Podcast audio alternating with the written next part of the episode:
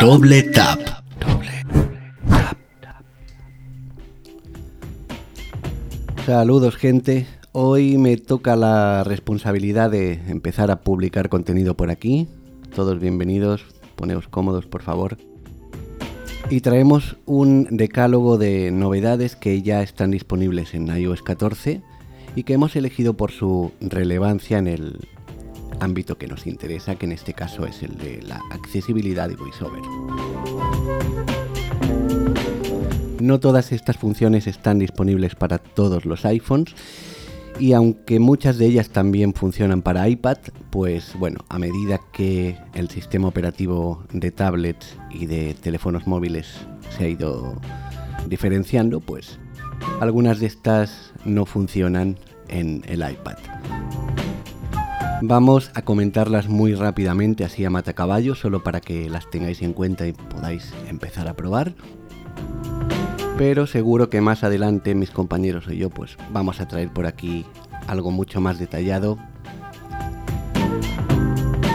Así que si alguna de estas novedades os interesa especialmente y queréis ahondar un poco más, nos lo hacéis saber y seguro que pronto lo tendremos en profundidad por aquí. Vamos al lío. Número 1. El reconocimiento de pantalla. Posiblemente es el buque insignia de las novedades que aterrizan en nuestros dispositivos, algo de lo que se ha hablado pues mucho porque era esperado y que consiste en, como su nombre indica, reconocer la pantalla desde un punto de vista de lo que visualmente aparece en ella.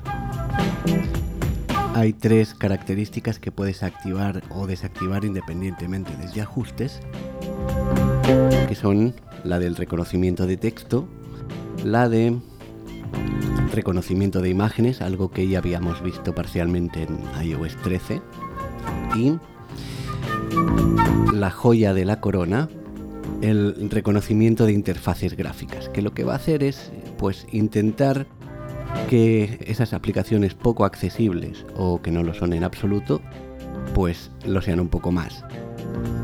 Reconociendo botones, casillas de verificación, controles deslizantes, en fin, un poco los elementos clásicos de cualquier interfaz gráfica.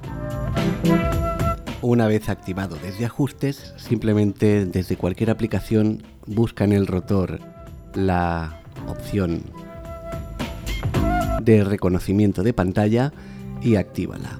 Una vez en este modo, pues vas a ver que las imágenes se describen de una forma mucho más visual quizá, pero que en ese tipo de casos que comentábamos pues pueden ser bastante útiles. Hay que recordar que si no desactivas este modo va a quedar activado por defecto para cada aplicación individualmente. Y el comportamiento de VoiceOver puede ser un poco errático, así que yo recomiendo que lo, lo actives solo cuando lo vayas a usar y recuerdes desactivarlo antes de pasar a otra cosa para evitar pues más líos. Número 2. La biblioteca de aplicaciones.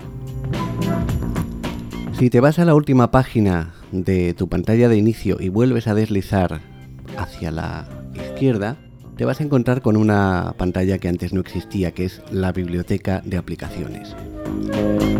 Aquí vas a encontrarte todo lo que tienes instalado en varias categorías que genera el iPhone un poco aleatoriamente. No, en realidad se basa en las categorías por las que están etiquetadas las aplicaciones en la App Store. Pero eh, son poco fiables, por decirlo de alguna manera. También vas a encontrar eh, carpetas donde están las apps más recientes instaladas, con lo cual te va a ser bastante sencillo localizar lo último que has estado instalando y que no te interesa y quieres ya borrar.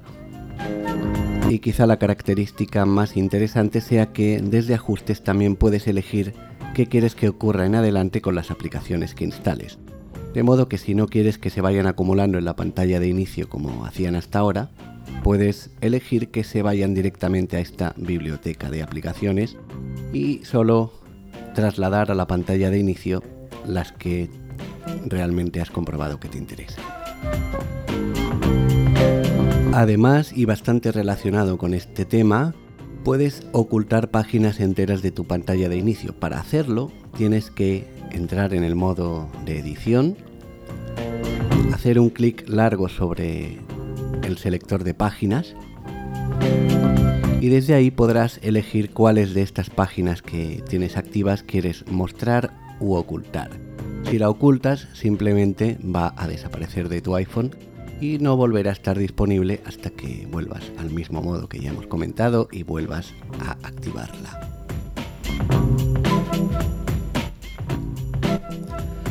3. Ejecutar atajos sin salir de la aplicación que estás usando. Esto no es tanto una nueva característica como un cambio en el comportamiento al que nos tenía acostumbrados hasta ahora.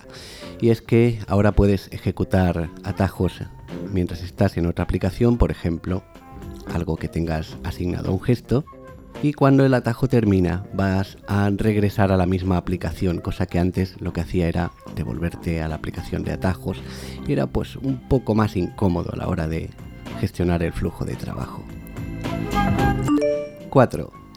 El doble o triple toque en la parte trasera del iPhone. Ahora desde ajustes de VoiceOver en la sección dedicada a los comandos, tienes un par de nuevos gestos que puedes asignar a lo que te venga en gana, desde atajos hasta las clásicas acciones de VoiceOver. Como decíamos en el título, estos gestos son el doble y triple toque en la parte trasera del iPhone exactamente igual que si lo hicieras en la pantalla. 5. Cambio automático entre dispositivos para los AirPods y los AirPods Pro. Ahora si tienes más de un dispositivo, un Mac, un iPad, bastará con que te vayas a ese dispositivo, empieces a reproducir algún contenido multimedia y automáticamente el sonido va a aparecer en los AirPods, sin necesidad de irte a los ajustes de Bluetooth y cambiarlo manualmente. 6. Modo imagen dentro de imagen para los vídeos y este tipo de cosas. Desde ajustes general puedes configurar cómo quieres que se comporte esta nueva característica, pero lo que va a hacer es permitirte reproducir esos vídeos para aplicaciones compatibles, porque no todas lo son, por ejemplo YouTube de momento no funciona, de manera que al cerrar esa aplicación, volver a la pantalla de inicio o irte a otra aplicación, vas a tener una pantalla flotante en la que se reproduce el vídeo, muy útil para estar a varias cosas a la vez.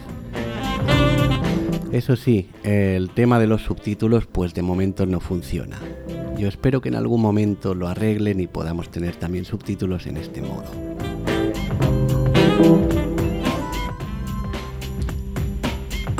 ¡7!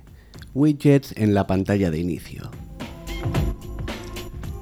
A partir de ahora puedes también incluir widgets mezclados con los iconos tradicionales de toda la vida.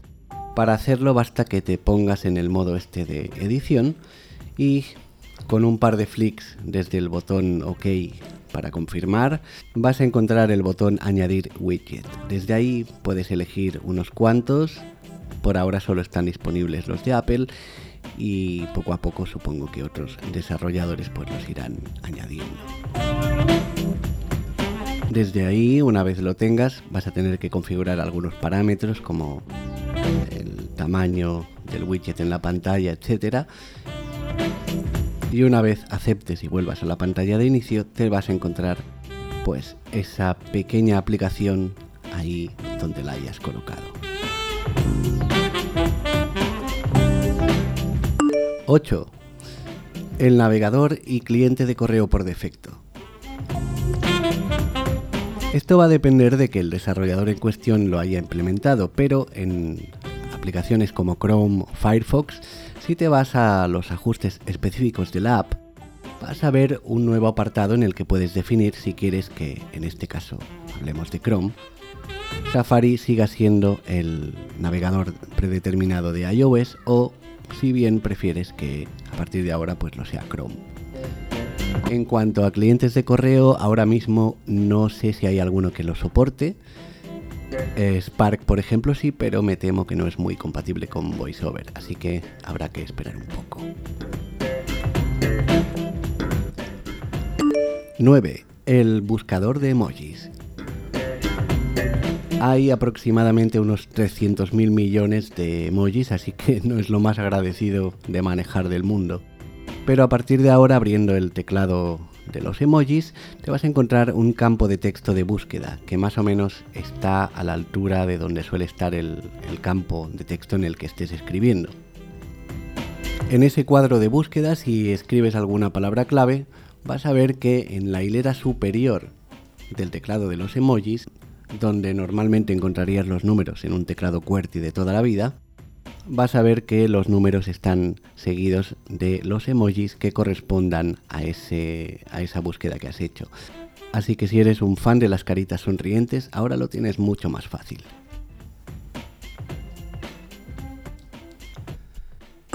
Y 10. El historial en el botón de volver atrás. La verdad es que no sé muy bien cómo llamarlo.